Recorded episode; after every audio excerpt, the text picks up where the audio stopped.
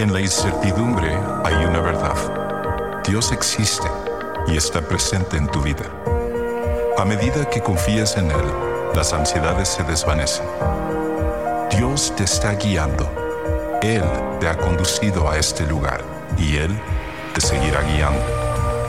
La Biblia enseña que los que siguen a Cristo deben vivir por la fe. Únete a nosotros en esta serie para descubrir el poder de creer. Abraza los beneficios de confiar en Dios y ve crecer tu fe. Comienza tu jornada de vivir confiando en Dios.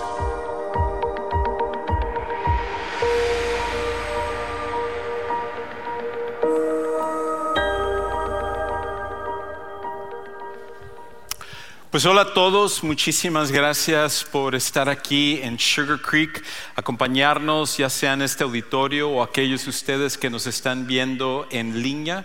Muchísimas gracias por tomarte tu tiempo el día de hoy.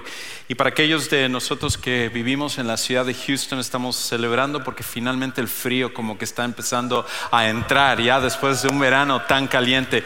Gracias a Dios por el clima que Él nos ha dado en esta semana y realmente hay mucho que agradecerle a Dios, pero también hay mucho que pedirle a Dios. Y probablemente en los noticieros tú habrás visto, te habrás dado cuenta de la situación que está sucediendo en este momento en Israel. Y una de las cosas que como seguidores de Jesús nosotros estamos agradecidos porque Dios utilizó a la nación de Israel para que el día de hoy nosotros podamos tener una relación cercana con Él. Cada una de las personas que nosotros admiramos, hombres y mujeres de gran fe que se encontraron en la Biblia, eran parte de esta nación. Y para ello nuestro Salvador Jesucristo escogió nacer entre los judíos para poder traer salvación. Entonces hay mucho en el cual nosotros necesitamos agradecer por la nación de Israel y en este momento ellos están en una situación difícil, una situación de guerra y lo que queremos es que las muertes se detengan tanto para Israel como para sus vecinos. Y por esa razón me encantaría comenzar este día haciendo una oración por la nación de Israel y te pido que me acompañes a hacerlo. Padre, gracias porque de todas las naciones que tú creaste, tú escogiste a esta nación, una nación muy pequeña, una nación que no tenía nada por el cual podía jactarse, nada por el cual se podría distinguir, y sin embargo usaste a Israel para ser el instrumento por el cual tu Hijo vendría a este mundo para traer la salvación. Tenemos tantas cosas para agradecer, todas las promesas, los pactos, las historias, los personajes que tú usaste en este proceso para que el día de hoy nosotros podamos tener la esperanza a través de tu Hijo Jesús. Por eso ahora pedimos por la paz de Israel, la paz de Jerusalén, como tu palabra nos indica y como es tu corazón. Señor, trae un cese de fuego ahí, trae seguridad a la nación de Israel y a sus vecinos también. Entendemos que mucho de esto, lo que está atrás de ello no es tanto lo militar, sino lo espiritual. Y el enemigo busca destruir donde quiera que él va. Señor, tú trae la paz a esta nación y a los vecinos y protege a la nación de Israel en este momento. Los amamos y te damos gracias por ellos y todo esto oramos en el nombre de Cristo Jesús. Amén. Pues hoy estamos concluyendo esta serie acerca de confiar en Dios, acerca de la fe. Y lo que hemos aprendido durante las últimas semanas es que la fe es un requisito para poder tener una relación cercana, plena, profunda con Dios. Es por eso que en el pasaje más importante que la Biblia habla acerca de la fe, en Hebreos capítulo 11, una de las cosas que nos dice es que sin fe es imposible agradar a Dios. Porque la fe es el primer requisito de decir yo confío en ti para que entonces yo haga tu voluntad, Dios. Y eso es lo que nosotros queremos en nuestra vida. Ahora, el error que comete una gran parte de personas es que automáticamente atribuyen que la fe es simplemente un aspecto de religión. La fe es simplemente para aquellos que son devotos. Y automáticamente hay una separación entre fe y ciencia, por ejemplo, o la fe y la razón, o la fe y los hechos. Y, se toma como dos cosas diferentes. Y muchas veces las personas piensan, bueno, esa, tus cuestiones de fe y todo eso es tu religión y tu credo y todo, pero acá nosotros creemos en la ciencia, los hechos, la evidencia y, y se hace una separación cuando en realidad no existe tal separación porque ambas tienen como fuente a Dios. Y una de las cosas que nosotros necesitamos entender cuando se trata acerca de la fe es que en realidad todas las personas tenemos fe. Todas las personas tenemos fe. No importa quién seas, todas las personas al final tienen fe. Cuando tú entras a un matrimonio, por ejemplo, parte de la razón por la cual tú lo haces es por la fe que tú tienes en la otra persona de que van a establecer un matrimonio para toda la vida donde va a haber fidelidad, donde va a haber amor, donde va a haber respeto el uno por el otro. Cuando tú tienes un hijo es un paso de fe, porque ese hijo te va a traer muchas, muchas bendiciones, pero también te va a traer muchos dolores de cabeza. Y cuando tú tienes eso, es la fe de que vas a hacer un trabajo bueno en criar a tu hijo, a tu hija, para que sean hombres y mujeres de bien, hombres y mujeres de Dios el día de mañana. Cuando tú aceptas una posición en un trabajo, tú lo haces por fe, sin saber realmente qué es lo que va a pasar. ¿Por qué no esperar otra puerta o a lo mejor si hay más de una oportunidad, tú escoges una y lo, lo haces por fe creyendo que eso va a ser lo mejor para ti? Nosotros, sin importar quiénes seamos, actuamos por fe. Ya sea que tú seas una persona atea, escéptica, o agnóstica o la, que sea. Todos nosotros somos personas de fe. Pero aquí esta es la diferencia. Que todos nosotros, aunque somos personas de fe, todas las personas, al final tenemos que tomar una decisión acerca de la fe. Y todas las personas tenemos fe, pero no todos escogemos tener fe en Dios. Donde tú depositas la fe es tu decisión. Tener fe no es tu decisión, porque eso es algo que todos tenemos. Pero aquello en lo cual tú escoges poner tu fe, esa es tu decisión. Algunas, como dije, ponen fe en su relación, en su equipo de fútbol, en, su, en, las cosas que les gustan. Todos operamos por medio de la fe, pero es, es increíble que las personas, cuando se trata acerca de Dios, deciden no tener fe. La cosa es que hay tanta evidencia para creer en Dios. El simple hecho de entender que existe algo en vez de nada debería de ser suficiente para que tú y yo creamos en Dios, independientemente de cuál sea tu posición. Porque entendemos que nada no puede crear algo. Y desde el momento en que este universo existe, tuvo que venir de algún lugar y no pudo haber sido de nada. Lo único que es racional, lo único que puede explicar la presencia de todo lo que está a nuestro alrededor es la existencia de un Dios. Y nosotros podríamos hablar de la cantidad abrumante de evidencia por el cual tiene más sentido creer en Dios que negar la existencia de Dios. Pero muchas veces creo que negar a Dios no tiene tanto que ver con la falta de evidencia, porque la evidencia sobra, sino con el corazón endurecido. Con un corazón que se rehúsa a someterse a un creador del universo. Y es increíble que Dios siendo la fuente de la vida, Dios que es la razón por la cual tú puedes respirar, tu corazón late, tú puedes vivir, cada minuto de tu vida sucede que nosotros tengamos la osadía de negar la existencia de Dios o aún más de creer en Él y de ser obedientes a Él. Es por esa razón que es interesante que en la Biblia, cuando Jesús llevó a cabo su ministerio, hubo dos ocasiones en las cuales la Biblia nos dice que Jesús se maravilló por la fe de las personas. Solo dos ocasiones.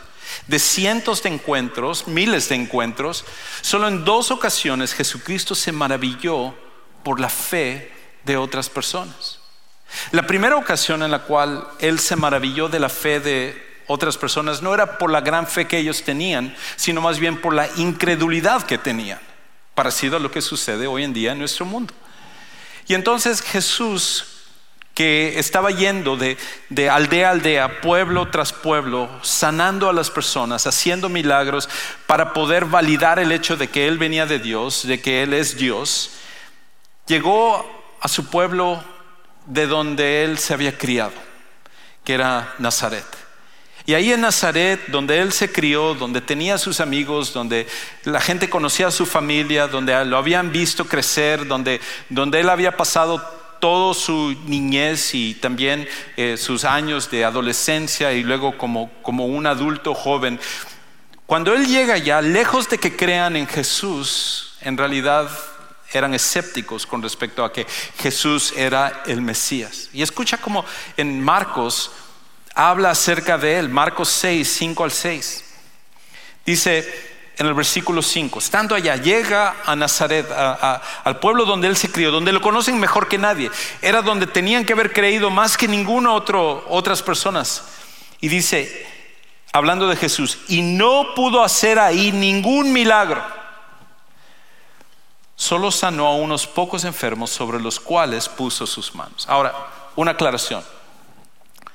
Dios no necesita, no requiere de nuestra fe para hacer milagros. Él es todopoderoso. Pero Dios ha escogido operar en base a nuestra fe. No porque nos necesita, sino porque nos involucra. Y en este caso, la razón por la cual Él no pudo sanar allá no era porque Jesús no tenía el poder para hacerlo, sino porque la incredulidad era tan grande de estas personas que rechazaban la luz que estaban viendo, la verdad de Jesús que ellos conocían. Y escucha entonces lo que sucede. Versículo 6. Hablando de Jesús, Jesús estaba maravillado, asombrado de la incredulidad de ellos y recorría las aldeas de alrededor enseñando. Es increíble que el Dios del universo, el creador de todas las cosas, tenga que maravillarse por la incredulidad de las personas. Pero lo que es aún más para, para ti y para mí, que somos seguidores de Jesús, hay, algo aún más profundo. El mundo no tiene excusa para creer. No hay absolutamente ninguna persona que realmente abriendo los ojos y abriendo su corazón y queriendo ver la evidencia tenga justificación para no creer en Dios, sino para no seguir a Dios. Pero para aquellos de nosotros que ya somos seguidores de Jesús, hay algo aún más importante. Un reto para ti y para mí. Y es esto que los seguidores de Jesús debemos vivir con no solo con fe, sino con una fe que maraville. Los seguidores de Jesús no estamos llamados simplemente a tener fe, porque fe es algo que todo el mundo tiene. Todas las personas son personas de fe, ya sea que lo reconozcan o no lo reconozcan. Pero los seguidores de Jesús, en cambio, debemos de vivir con una magnitud de fe, con una grandeza de fe, que pueda maravillar a las personas que están a nuestro alrededor y pueda contentar el corazón de Dios. Cuando tú y yo decidimos vivir de esa manera, es cuando realmente impacta a toda la gente que está a nuestro alrededor. La primera persona que yo conocí en mi vida que su fe me maravilló fue un joven brasileño que conocí en Ecuador. Era era un campamento de jóvenes. Mi primer campamento de jóvenes no sabía qué esperarme, me habían dicho que iba a haber juegos y deportes y un montón de cosas y, yo fui queriendo pasar un buen tiempo, no simplemente queriendo conocer de Dios. Había puesto mi fe en Jesús a los 12 años y ahora a los 14 años había esta oportunidad de ir a este campamento de jóvenes. Y cuando llegué a este campamento, una persona me llamó mucho la atención. Y era, un joven brasileño que se llamaba Nilo, que él tendría quizás unos 21, quizás 22 años. Y Nilo me había contado un poco de su historia. Él cuando vivía en Brasil, su máxima aspiración en la vida era ser rey del carnaval de Río de Janeiro. Y para aquellos de nosotros que no somos de Brasil, se nos hace quizás un poco risible, se nos hace un poco chistoso, pero para la gente de Río de Janeiro y la gente de Brasil es una de las cosas más distinguidas que tú puedes tener. Y por eso su meta durante toda la vida era llegar a ser el rey del carnaval. Y entonces en ese proceso él tomó decisiones donde hizo cosas inmorales, donde hizo cosas fuera de la voluntad de Dios, porque él lo que quería es llegar a esto. Pero en el proceso llegó a conocer a Jesucristo como su Salvador personal y cambió su vida. Cambió su vida. Y su meta de ser el, rey del carnaval de Río de Janeiro pasó ahora a seguir al rey del universo que era Jesús. Y entonces Dios empezó a poner en él en su corazón irse de misionero sin conocer a nadie. Y Dios abrió la puerta para ir a Ecuador. Y cuando llegó allá, su entrega, su pasión era dar a conocer a Jesús a través de las personas. Me acuerdo una, una mañana que estamos ahí, estamos divididos, las mujeres en un lado, los hombres en un lado, y estaba en una cama litera. Y como eso a las 5 de la mañana empecé a escuchar como un ruidito y todo, y, y agarré, levanté mi cabeza, empecé a voltear para ver de dónde venía el ruido. Todos estaban acostados en sus camas, excepto Nilo. Nilo estaba arrodillado al lado de su cama litera, orando a las 5 de la mañana. Y me llamó mucho la atención que alguien hiciera eso. Durante el campamento su forma de ser era diferente a los demás. Yo le quería hablar de fútbol, él me quería hablar de Jesús. Y yo le decía, wow, Brasil es lo máximo, increíble equipo. Y él me dijo, yo tengo un jersey de la camiseta de Brasil, te lo voy a regalar. Pero era un gesto nada más. Él lo que quería realmente era mostrar quién era Jesús. Y eso me llamó mucho la atención. Fue una fe que me maravilló. Los cristianos deberíamos de tener ese tipo de fe. Una fe donde la gente que entra en contacto con nosotros se maraville y digan, wow, qué increíble fe de esta persona. Qué increíble la manera como esta persona impacta a los demás. Ahora, poseer ese tipo de fe tiene ciertos requisitos.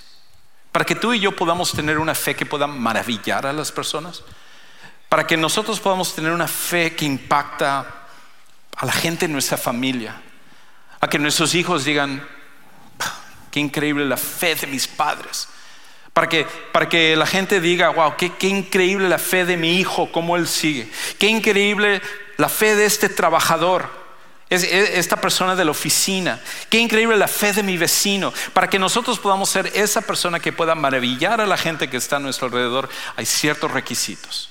Hay ciertas cosas que tú y yo estamos llamados a hacer. Y, todo eso eh, viene de esto. Poseer este tipo de fe demanda entender quién realmente es Jesús. Todo se origina allá. Cuando tú y yo realmente entendemos quién es Jesús, pero de una forma profunda, no podemos permanecer igual. No podemos ser las mismas personas. Cambia todo lo que tiene que ser parte de, lo que somos. Hay una historia en la Biblia que habla acerca de un hombre que mostró eso. Les decía que solo en dos ocasiones Jesús se maravilló de la fe de las personas. La primera era esta, donde más bien la falta de fe, la incredulidad es lo que maravilló a Jesús. Pero hay otra ocasión, una, una ocasión en la que Jesús se maravilló de la fe de una persona. ¿Te imaginas? Qué triste que no fueron los discípulos los que maravillaron a Jesús con, con su fe, no fueron los líderes religiosos de la época de Jesús, no fueron parte del pueblo, que habían sido criados desde pequeños a creer en Dios, seguir a, a Jehová. Y ninguna de esas personas fue una persona que ni siquiera era judía.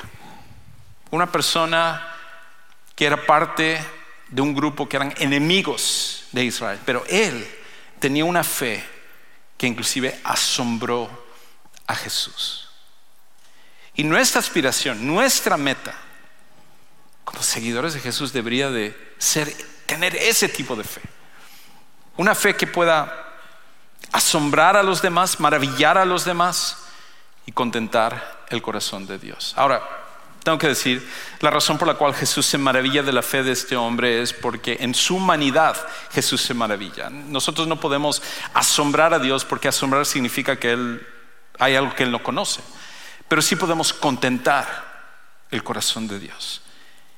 Y vivir con una fe que contente el corazón de Dios y maravilla a las personas debería de ser la meta de todos los que estamos aquí y todos los que estamos viendo. No conocemos el nombre de este, de este hombre, pero lo que sí sabemos es que él era un centurión romano. Y este, este centurión romano era alguien que era parte de los enemigos que habían subyugado, que, que habían hasta cierto punto esclavizado y abusado del pueblo de Israel. El imperio romano se considera el imperio más poderoso de la antigüedad. Nadie pudo resistirse a ellos. La única razón por la cual Roma cayó fue por los mismos romanos, no porque encontraron un ejército o un imperio que fuera más poderoso que ellos.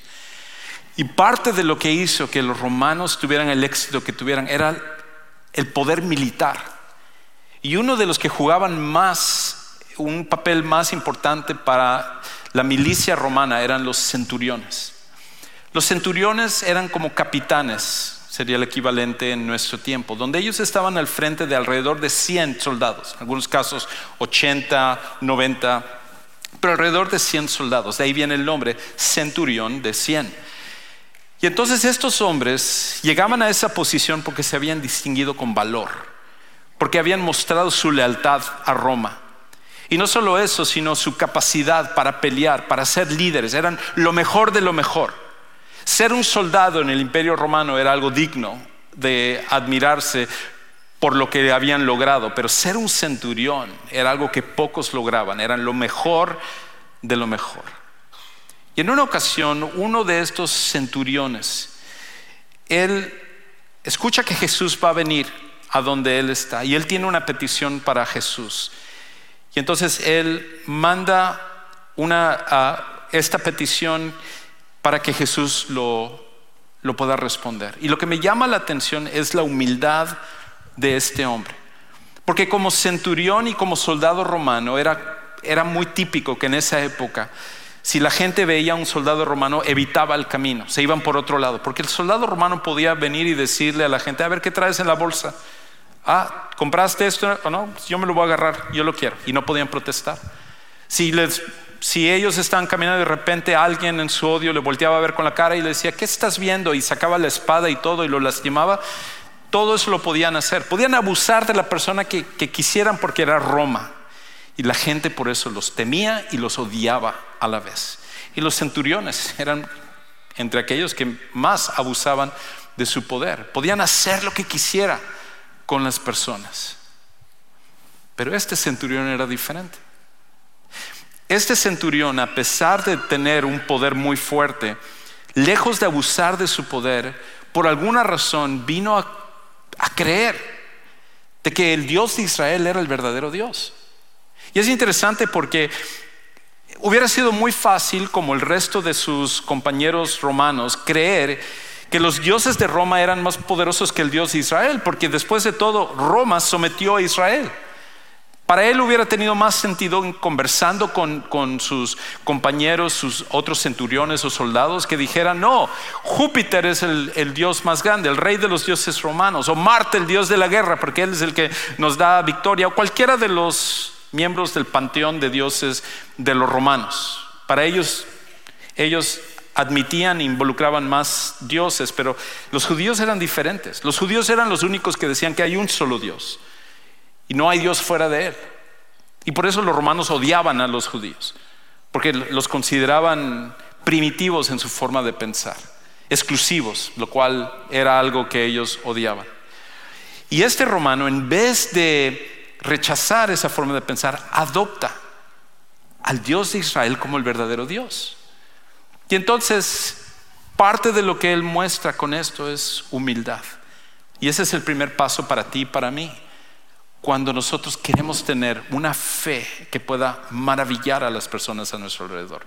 Reconocer con humildad nuestra condición es el requisito para que nosotros podamos tener una fe que maravilla. Reconocer con humildad nuestra condición. Escucha, escucha lo que, lo que sucede aquí. Lucas capítulo 7, versículos 2 al 5. Comienza diciendo esto. Y el siervo de cierto centurión, a quien éste apreciaba mucho, de hecho parte de lo que se especula es que quizás este siervo no era solo su siervo, era su hijo. Y entonces eh, dice, este apreciaba mucho, estaba enfermo y a punto de morir. O sea, estaba dispuesto a hacer lo que sea. Al oír hablar de Jesús, el centurión envió a él unos ancianos de los judíos pidiendo que viniera y salvara o sanara a su siervo. Había escuchado historia tras historia de cómo Jesús sanaba a las personas y él dijo, tengo necesidad, quizás este Jesús puede venir y sanar a mi siervo o a mi hijo, a esta persona que yo amo tanto.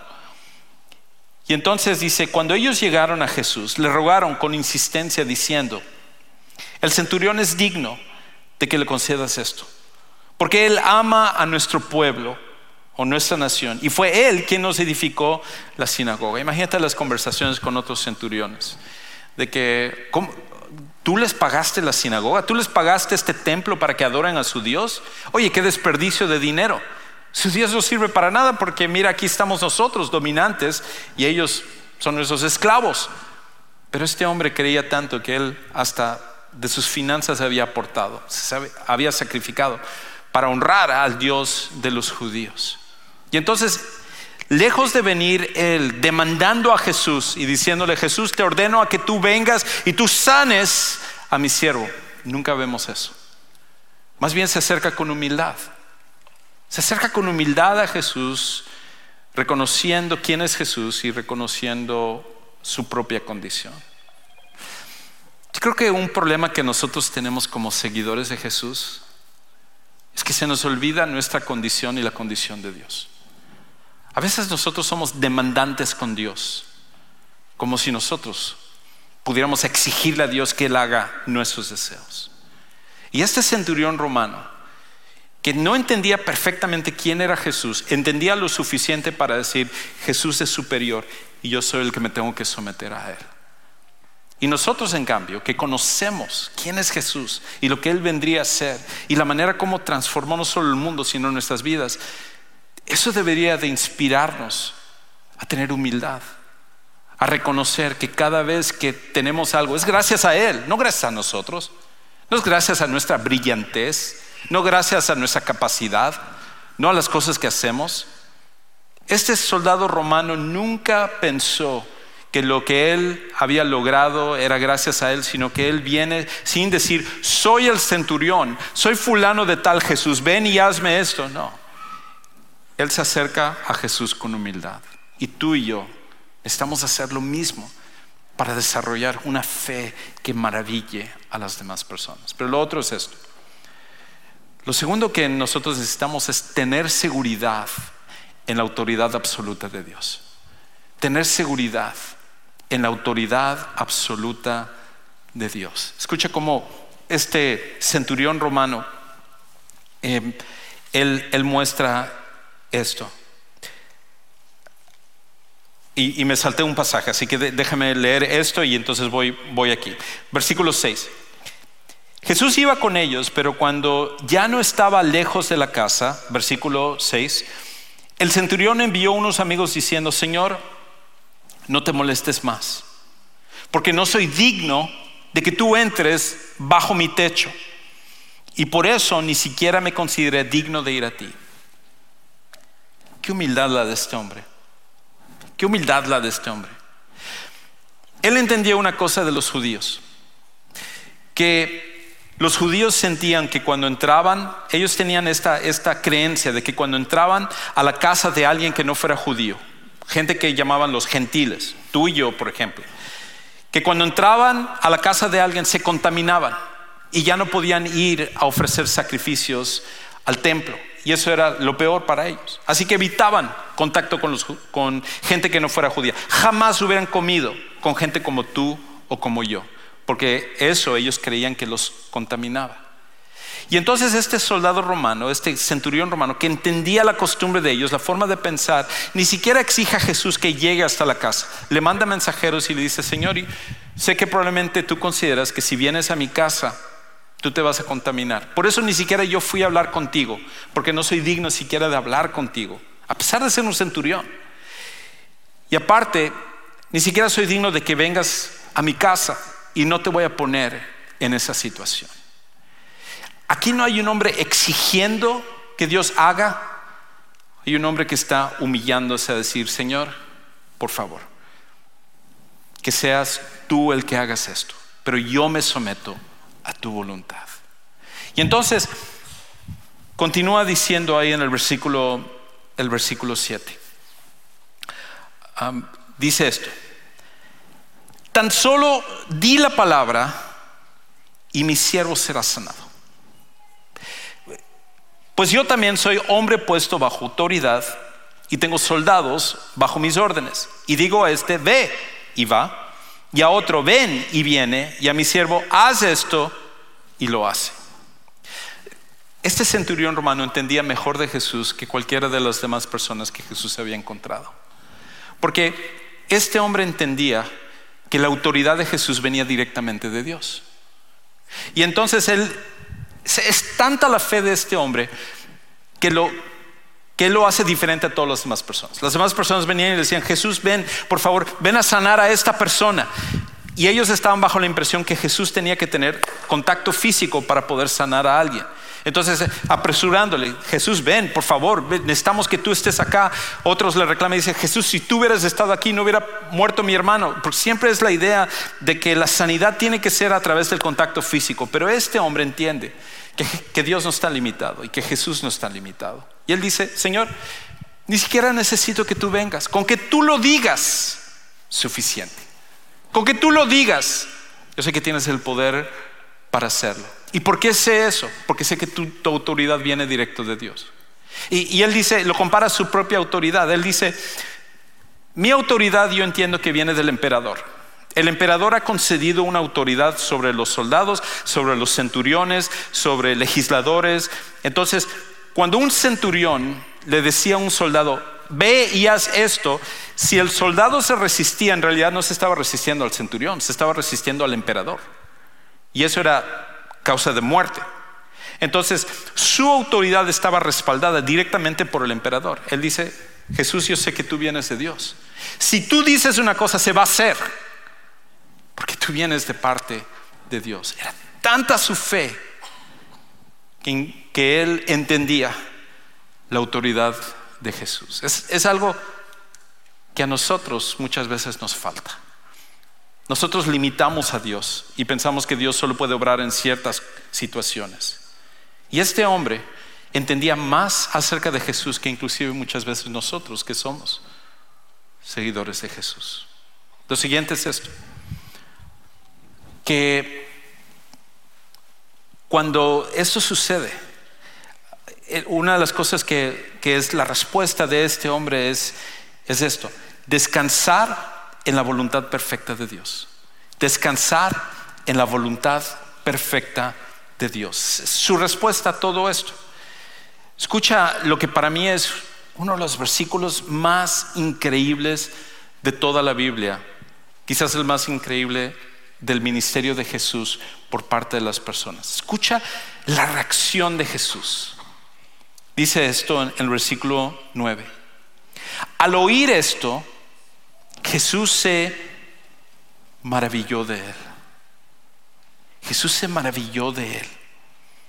Y volviéndose dijo a la multitud que lo seguía, les digo que aún en Israel no ha hallado una fe tan grande. Cuando los que habían sido enviados regresaron a la casa, encontraron sano al siervo. Vivir de una manera y con una fe que asombra a Jesús debería de ser la meta de todos nosotros. Escuchaba a una conferencista hace, hace poco que ella comentaba que había sido invitada con otros líderes a, a nivel mundial para ir a China. Y en China es tanta la persecución a los cristianos que ellos están listos para morir por su fe en Jesús en cualquier momento. Y esa conferencia era especial porque hay, hay cuatro ramas, cuatro vertientes de la iglesia cristiana en China. La iglesia cristiana en China se esconden para tener algo como lo que nosotros tenemos el privilegio en este momento. Y ellos lo hacen a expensas o con la amenaza de que van a morir. Y la persecución a los cristianos, lejos de hacer que el cristianismo se pueda, se extinguiera, ha hecho que el cristianismo se multiplicara. Hay más cristianos en China en este momento que en Estados Unidos. Es tanto así lo que ha crecido el cristianismo en China. Y entonces esta, esta líder, junto con otros líderes, fueron invitados por los líderes de las iglesias eh, subterráneas en, en China. Y les dijeron a ellos, le dijeron específicamente a ella, dijeron, nosotros queremos aprender a, a ser mejores líderes, porque estamos teniendo un problema ahorita. Que cuando nuestros hijos van a la universidad aquí en China, tienen que mudarse a la ciudad de ir a la universidad, los están lavando el cerebro. Y muchos de ellos están empezando a dudar acerca de su fe y, y, a dejar el cristianismo y es una lucha que tenemos. Nosotros queremos aprender por ustedes los occidentales cómo podemos ser mejores líderes para ellos, porque lo único que nosotros sabemos hacer y lo que hemos aprendido nos ayudó durante la persecución de manera que ni siquiera podíamos cargar una Biblia, no podíamos reunirnos públicamente. Lo único que nos ha ayudado a través de todo este proceso es que oramos. Nosotros oramos.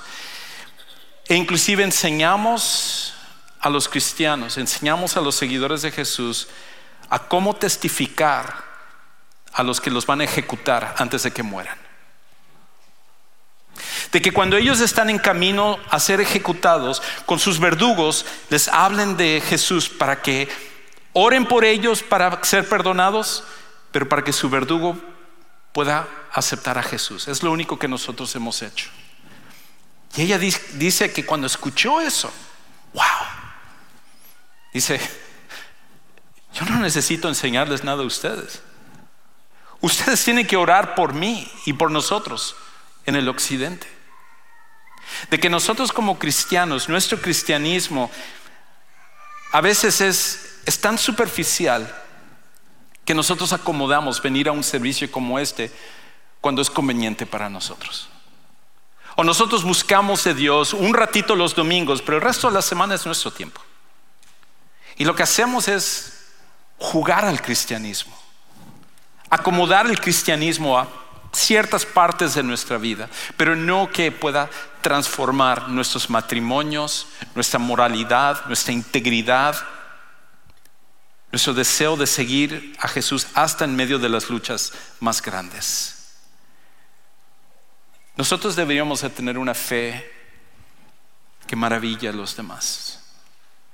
Y mi oración para cada uno de los que estamos aquí, para cada uno de los que somos parte de Sugar Creek, es que nosotros podamos vivir con una fe que maraville y no, no jugar al cristianismo cuando es conveniente para nosotros. Y la razón por la cual deberíamos hacerlo es simplemente por esto. Porque una fe que maraville es la respuesta correcta a un Dios maravilloso. Una fe que maraville es la respuesta correcta a un Dios maravilloso maravilloso. Ah, un poco antes de la pandemia, nosotros tuvimos una pareja que llegó a Sugar Creek. Y ellos venían de una tradición religiosa donde realmente nunca vinieron a, a, conocer a Jesús de una forma profunda. Pero alguien les invitó y cuando llegaron a Sugar Creek, los dos tomaron la decisión de aceptar a Jesús como su Salvador personal. Y transformó sus vidas. Empezaron a aprender más acerca de Jesús y a seguirle hasta el punto de que un día sentaron a sus hijos y les dijeron a ellos, miren, el rumbo de esta familia cambia. Tu mamá y, yo ahora nosotros vamos a poner a Dios en primer lugar de nuestra vida. Va a ser lo más importante para nosotros. Nosotros como familia vamos a seguir a Jesús. Cuando llegó la pandemia se cerraron los servicios y, no podíamos reunirnos y muchos estaban reuniéndose por Zoom o viendo servicios en video, pero había una pareja de líderes de nuestra iglesia, líderes de grupos de conexión, que se reunía con esta, con esta pareja semana tras semana, enseñándoles, discipulándoles para que ellos pudieran conocer de Jesús más y más, por un año. Y fue increíble el crecimiento de ellos. Una, una manera en la cual empezaron a crecer en su fe y en su amor por Jesús. Y cuando terminó ese, ese año, finalmente regresamos a los servicios y empezaron a asistir otra vez y eran parte de, de todo lo que estaba sucediendo aquí en nuestra iglesia. Y un día, cuando el esposo estaba manejando, trágicamente tuvo un accidente automovilístico y murió. Murió. De forma inesperada. Y para una persona que tiene solo un poco más de un año de conocer a Jesús como su Salvador personal, que, entregó y ha rendido su vida, hubiera sido tan fácil decir, Dios, ¿dónde estabas? ¿Por qué no protegiste a mi esposo?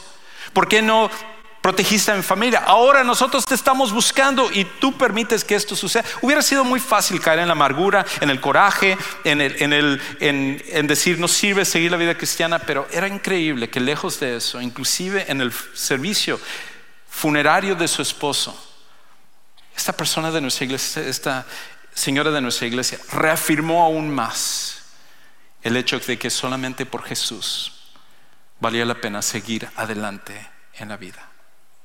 Y cada semana la veo aquí sirviendo, ayudando a otras personas y siendo un testimonio de una fe que maravilla.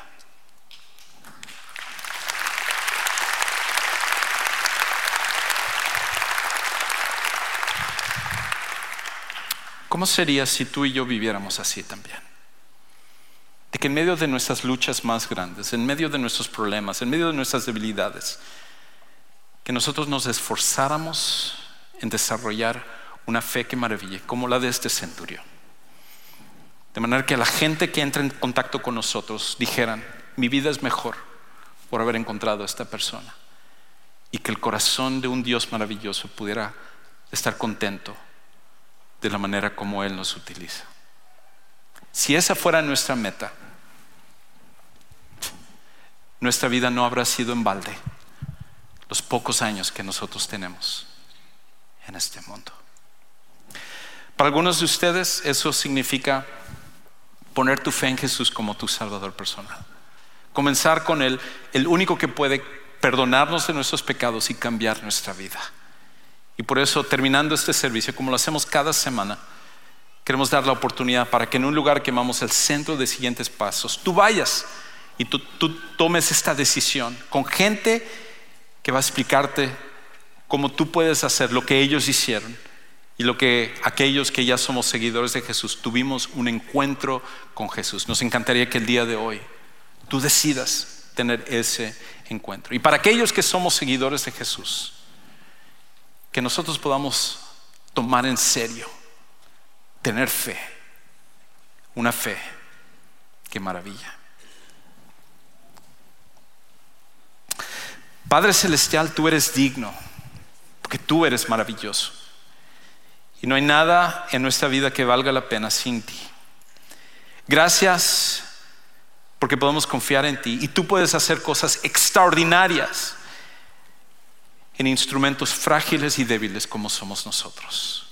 Ayúdanos a confiar en ti, tal como lo hizo el centurión con tu Hijo Jesús.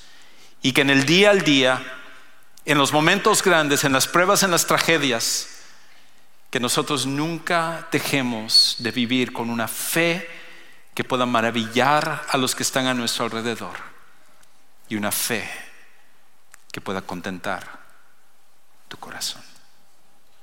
En el nombre de Jesucristo oramos.